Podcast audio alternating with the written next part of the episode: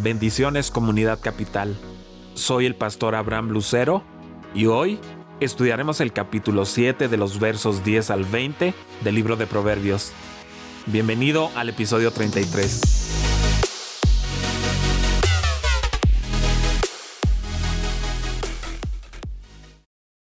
Un encuentro nocturno. De pronto la mujer salió a su encuentro, con toda la apariencia de una prostituta y con solapadas intenciones. Cómo es escandalosa y descarada, nunca hayan sus pies reposo en su casa. Unas veces por las calles, otras veces por las plazas, siempre está al acecho en cada esquina. Se prendió de su cuello, lo besó y con todo descaro le dijo, Tengo en mi casa sacrificios de comunión, pues hoy he cumplido mis votos. Por eso he venido a tu encuentro. Te buscaba y ya te he encontrado. Sobre la cama he tendido multicolores linos egipcios. He perfumado mi lecho con aroma de mirra, aloe y canela. Ven, bebamos hasta el fondo la copa del amor. Disfrutemos el amor hasta el amanecer. Mi esposo no está en casa, pues ha emprendido un largo viaje. Se ha llevado consigo la bolsa del dinero y no regresará hasta el día de la luna llena. Esta sección continúa la historia del joven y la adúltera, subrayando la segunda escena de este drama tan trágico. Ya la adúltera ha salido de su casa en busca del joven, así ella es tan culpable como él. Cada uno está buscando al otro, desesperados por un encuentro nocturno, seguramente un encuentro hecho anteriormente. La frase he aquí viene del narrador, que demuestra sorpresa en ver aparecer a la mujer con vestido de prostituta. Nos hace recordar el engaño de Tamar hacia su suegro Judá, cuando ella quiso tener un hijo de los parientes de su marido fallecido para tener un lugar seguro entre el pueblo. Ella se vistió de prostituta para atrapar a Judá, llegar a estar embarazada y tener un hijo. En el caso de Tamar había un velo, un manto, un lugar y una manera de sentarse, identificándose como prostituta. En la misma manera, la mujer casada se ha adornado con lo que le hará aparecer como una mujer callejera y por eso el narrador pudo identificar el vestido de la prostituta. La segunda descripción la identifica como alguien muy guardada, es decir, no comparte sus intenciones. Ella entonces es astuta y peligrosa. Los versos 11 y 12 detallan aún más la naturaleza de su carácter pecaminoso. Ella es como el rugido o el estruendo, posibles significados para la palabra jama, y ella es zarar, que significa pórfida y rebelde no cumpliendo sus promesas. La segunda parte del verso 11 y el verso 12 van unidos. El verso 12 explicando la característica de no permanecer en su hogar. Por supuesto, la mujer del mundo antiguo podía salir fuera para los fines legítimos, como se puede ver en el ejemplo de la mujer virtuosa de Proverbios 31. Ella está fuera de casa, comprando los comestibles, comprando un terreno y plantando una viña, ayudando al pobre y vendiendo sus telas. Hay razones legítimas para salir del hogar. Sin embargo, la mujer casada sale en la noche cuando ya hay poca actividad legítima, cuando el peligro se ha aumentado y busca el mal. Ella es como los impíos del capítulo 4, verso 16, que no pueden dormir sin hacer el mal. Otra vez los pies se utilizan no para glorificar a Dios, sino para hacer el mal. Los pies como el instrumento del pecado se han subrayado antes cuando se dijo que ellos corren al mal, se apresuran para derramar sangre, y hacen señas raspar los pies en el verso 6.13. El verso 12 refuerza las salidas de la mujer adúltera. Ella se encuentra en cualquier esquina, porque conoce y va a todas las esquinas. Y en la esquina, ella espera. En el capítulo 23, verso 27 y 28, se describe a la prostituta que espera como el asaltante. También se usa la palabra esperar, en este sentido, en el capítulo 1, en el verso 11, donde los ladrones que invitan al joven ingenuo se jactan de esperar y emboscar a los inocentes. El narrador termina su descripción de la mujer adúltera y prostituta. Ahora él sigue dando detalles sobre el evento que está aconteciendo. El verso 13 muestra cómo ella agarra al joven y lo besa.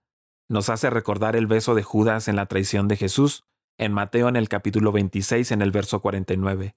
El beso no representó lo que estaba en el corazón de Judas. Tampoco el beso de la adúltera es genuino. Alguien que está dispuesto a traicionar a su marido o a su esposa no va a ser fiel a otra persona. Los versos 14 al 20 son una cita directa de la mujer adúltera, como un esfuerzo verbal para persuadirlo a acompañarla a su hogar. Al fin ella va a estar en su hogar, pero por un propósito ilícito.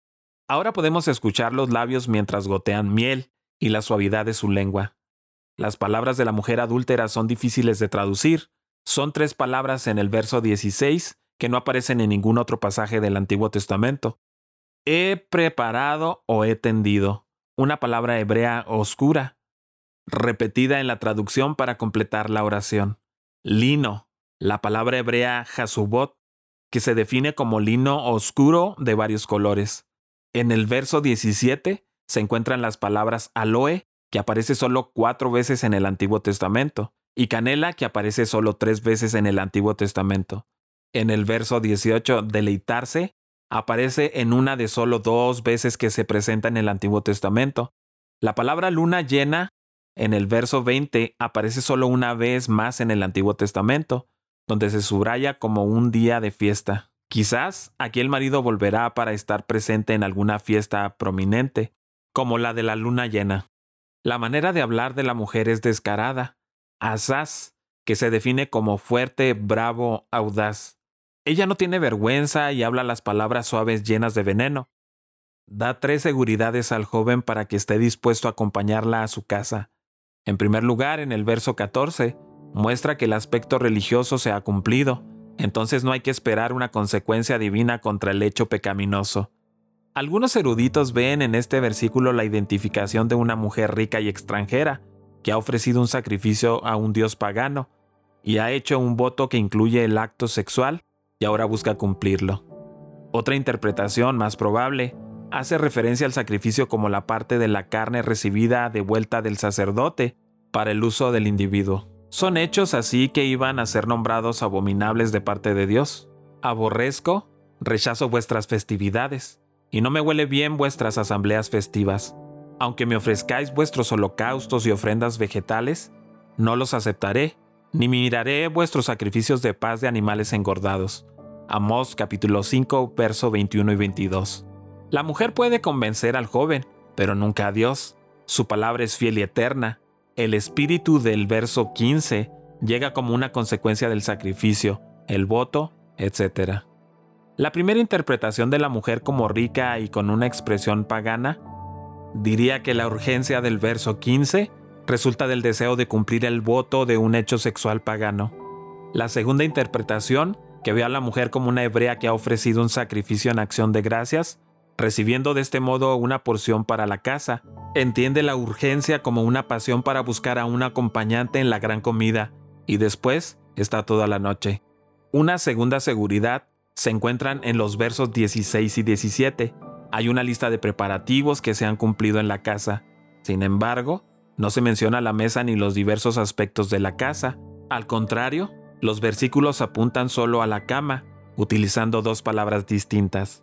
La Septuaginta distingue entre las dos palabras, utilizando cama en el verso 16 y sofá o canapé en el verso 17. La segunda palabra del vocablo mishka significa lugar para acostarse o el acto sexual. Esta doble connotación sin duda fue captada por el joven. Seguramente hay otras palabras de doble connotación que escapan a la atención y el conocimiento del autor moderno. La mujer describe la cama, las colchas, el lino, los perfumes. Las colchas y el lino son finos, todos importados de Egipto. Los perfumes también han sido traídos de lejos. La mirra viene del área que hoy en día ocupan los países de Arabia y Somalia, siendo un arbolito con espinas que tiene una savia amarilla y amarga. El aloe viene de una variedad de plantas de la familia liria, que se traía del sudeste de Asia a través del comercio en Babilonia. La canela era una especia o un perfume si fuese la forma de líquido o de los tallos de la corteza. Así la cama de la mujer tenía un olor fragante, símbolo de la riqueza y del bienestar personal.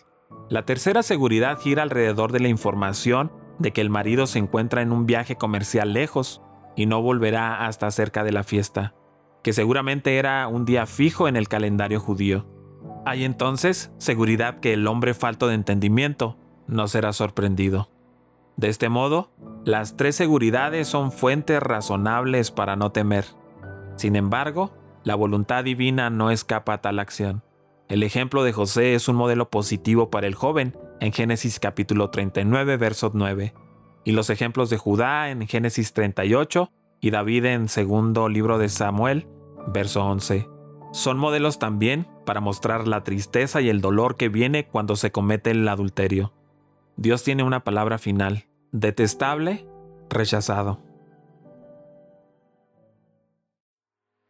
Te invito a que sigas con nosotros estudiando el libro de Proverbios.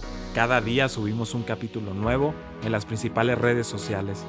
Puedes encontrarnos como Comunidad Capital en Facebook, en YouTube y en Instagram. Siéntete libre de buscar todos nuestros contenidos en Internet. Estoy plenamente convencido de que serán de mucha ayuda para ti y tu familia.